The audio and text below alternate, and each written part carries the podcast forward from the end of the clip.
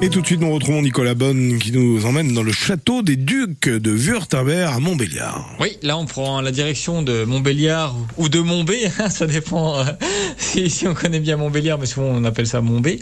Et donc c'est vrai que c'est euh, bah, le pays de Montbéliard, c'est quand même connu euh, pour les vaches, hein, la Montbéliarde, pour pour Peugeot, l'aventure Peugeot et, son et son musée, mais également pour le château des Ducs, donc qui est un château qui est assez magnifique. Hein, quand on arrive dans Montbéliard, on ne peut pas le rater. Il est euh, il est au sommet euh, d'un rocher, donc il ne passe pas du tout inaperçu.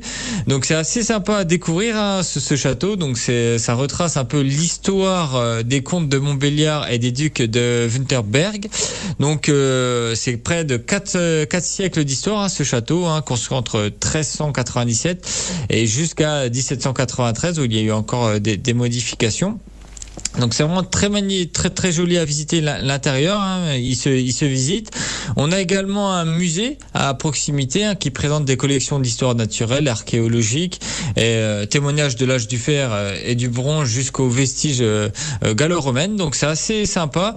Je peux même vous conseiller de faire plutôt le circuit historique depuis le centre de Montbéliard qui permet en fait de visiter les tours du château, les pièces avec le mobilier montbéliardais. Donc c'est assez sympa à visiter et c'est vraiment un monument qui est assez emblématique de Montbéliard et, de la région euh, Franche-Comté, Bourgogne-Franche-Comté. Est-ce que l'entrée est payante? Oui, alors oui, c'est vrai que je vous ai pas parlé des informations pratiques, mais oui, l'entrée est payante, hein, c'est 6 euros. Et, euh, mais voilà, c'est assez sympa parce que ce sont des billets qui sont valables également pour les deux musées de la ville de Montbéliard. Donc en fait, quand vous payez l'entrée du château, vous pouvez visiter également les deux autres musées. Donc euh, ça vaut le coup et c'est une belle, belle idée de balade. Donc dès qu'on paye pour un, on paye pour deux. Nicolas Bonne avec Yannick Bourna pour Histoire et Anecdotes en Franche-Comté. Il est 6 heures et